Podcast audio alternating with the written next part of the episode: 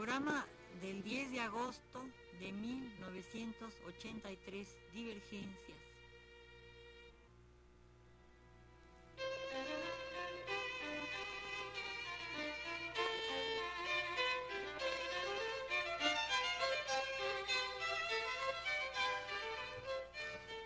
Divergencias.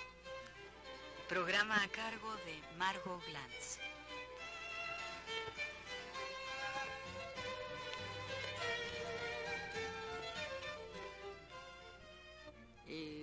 Una leve memoria continúa.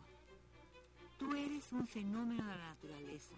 un monstruo sagrado, un desafío. Y cuando te enojas, de tus labios sale no la espuma, sino la lava.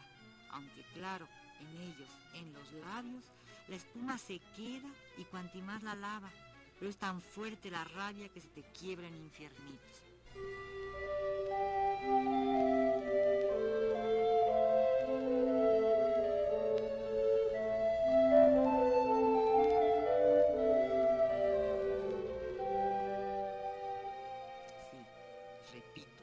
Eres un fenómeno de la naturaleza, un monstruo sagrado, un desafío. Me molesta sobre todo cuando recuerdo tu risa y mi propia rabia cuando pasaste al lado mío como en el tango del brazo de la otra, sin mirarla, observando el efecto que producías en mí, como observa Popea el efecto que produce su triunfo en Octavia, detrás de los talones del teatro de la ópera, mientras algunos cortesanos, muy pocos, la memoria del hombre es flaca, la compadecen y cantan en coro, disprezzata regina.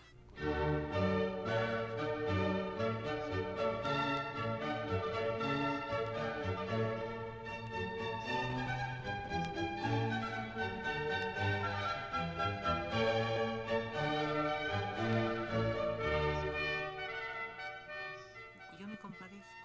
porque me siento humillada y espiada y me imagino a Popea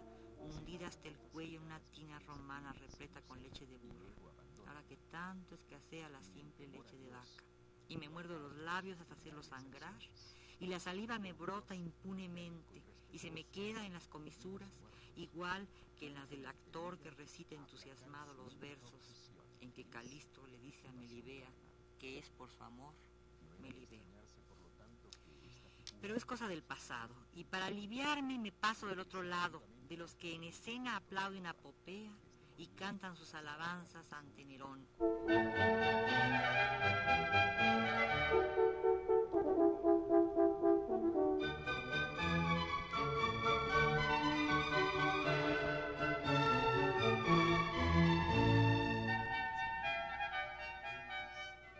Mientras eh, eh, esta suaviza su piel de cortesana con la que se pondrá mejor al emperador y unirá definitivamente a Octavio. Es un canto al bies en la interpretación entrecortada de una soprano perfecta, sosteniendo en alto el hilo destemplado, asistida por un coro cada vez más escaso de voces lastimeras, voces en las que se cuenta, eso sí, más numerosas, hay tenores y barítonos que le despiden a, a Séneca preparándola a bien morir, porque Popea, la pérfida, ha destilado el veneno de la muerte en los oídos del emperador, y todos aquellos que han ejercido su poder sobre él en el pasado deben desaparecer. Por eso su carne suave, macerada en leche de burra, se repega a las del tenaz y perverso Nerón, el domador de los leones castrados, el destructor de todas las Romas, transparentes y luminosas, cuando el fuego las ilumina desde la roca donde Nero de Tarpeya observa a Roma como se ardía. Y la voz de Octavia se opaca amortecida por las brumas de la desesperanza y el despecho entre los tonos de terciopelo de las contraltos.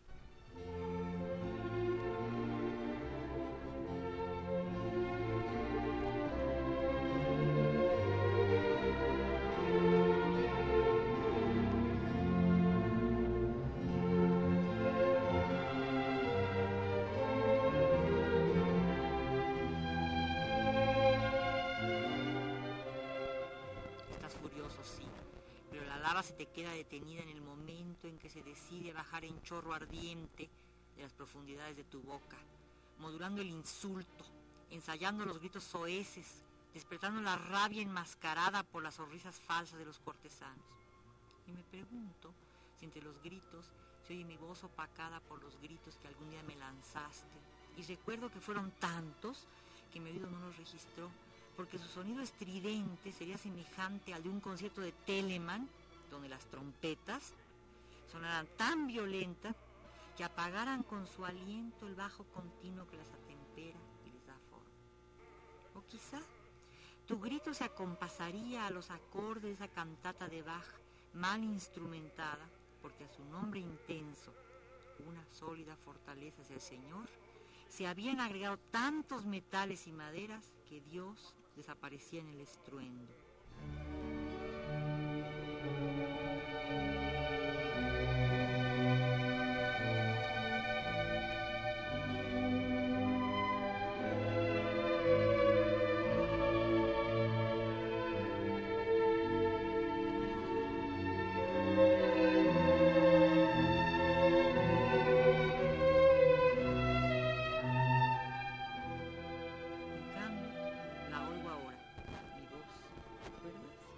que pasas del lado de la otra y ya no me da la rabia, porque tu paso se marca al compás del oboe de casa, que aligera e intensifica la orquestación perfecta de un trabajo de rescate,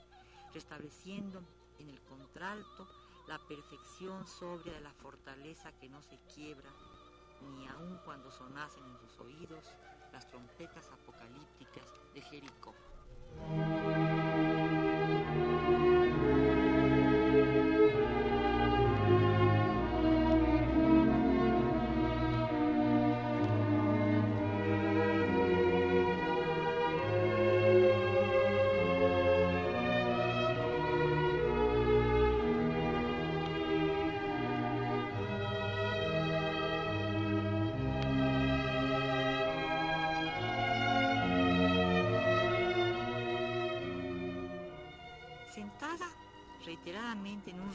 No de una cantina, porque yo no frecuento este tipo de sitios, y quizá porque cuando podía hacerlo las damas, o por lo menos las señoras, y yo creo que soy una señora, tenían prohibido el acceso a esos lugares de perdición.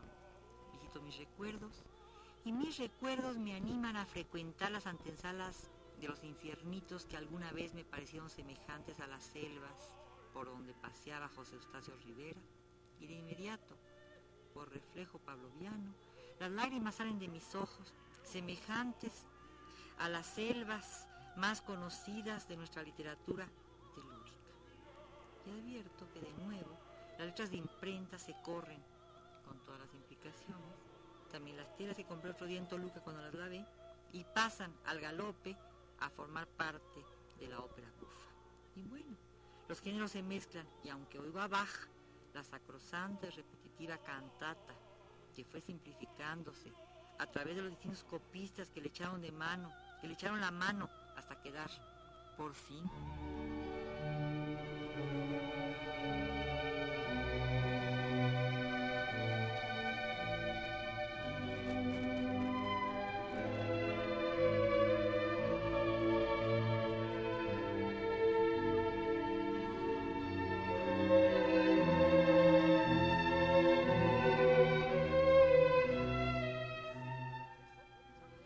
La medida de la mano maestra de quien la compuso, convirtiéndose mismo en el Señor. Y la frase se me patrapea. Y ya no sé cómo seguir, porque un acorde de órgano precediendo la voz de un tenor me suena a ángeles del cielo. Y me viene a la cabeza la gorda imagen de doña Magdalena Bach, decidiendo que si el cielo es justo, Bach tendría que estar junto a los ángeles del cielo. Y me convenzo de la justicia de su argumento y prosigo con el mío. Pues sí, decía yo que la cantata es maravillosa, tocarla. Y que los diálogos de los instrumentos diversos con las distintas voces magnifican su belleza sencilla, aun cuando de repente los cuernos de casa parezcan fueros de sitio, no porque no debieran existir escenas de cacería en las cantantas dedicadas al Señor, sino porque a mí el cuerno que no es cuerno, sino algo más delicado, un oboe, me suena trompeta de mariachi y en lugar de que Bach me transporte al paraíso, heme aquí frecuentando con él el Tenampa, en plena plaza Garibaldi y para colmo, echándome con él un ponche de granada y aplicándome los más deliciosos toques eléctricos y pidiendo a Dios que yo aguante más que el compadre Bach. Y de inmediato vuelo a Caracas, la más horrible ciudad del mundo, más horrible que Lima, la horrible y que nuestra transparente ciudad, y me veo acompañando a Julio, al Juan Sebastián Bar, donde nos tomamos un ron cacique, y luego recaigo en la cantata y Bach me acompaña vestido de luthier y me guiña el ojo para que yo pueda retroceder en el tiempo y seguimos con el toque.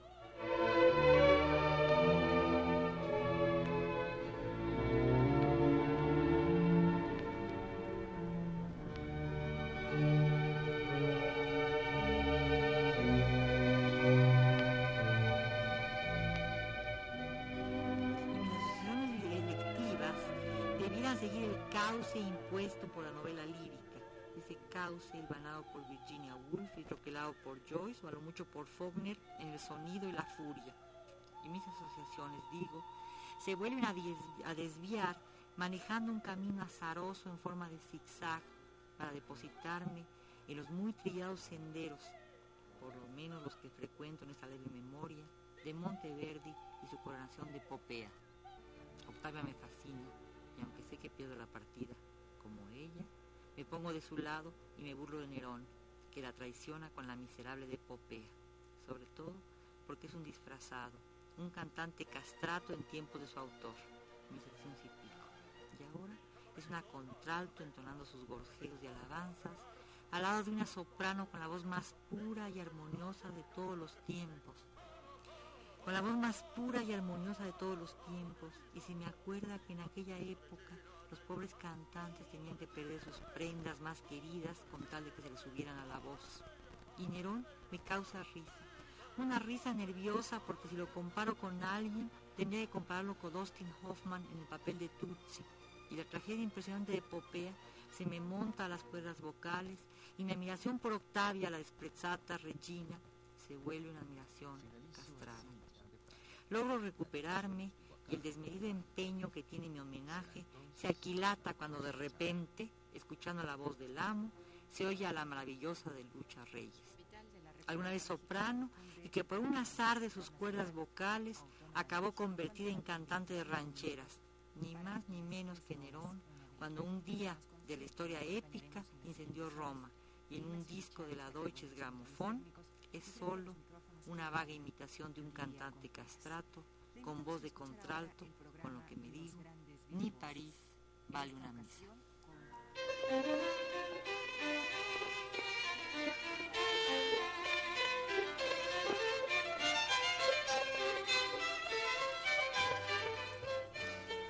Divergencias.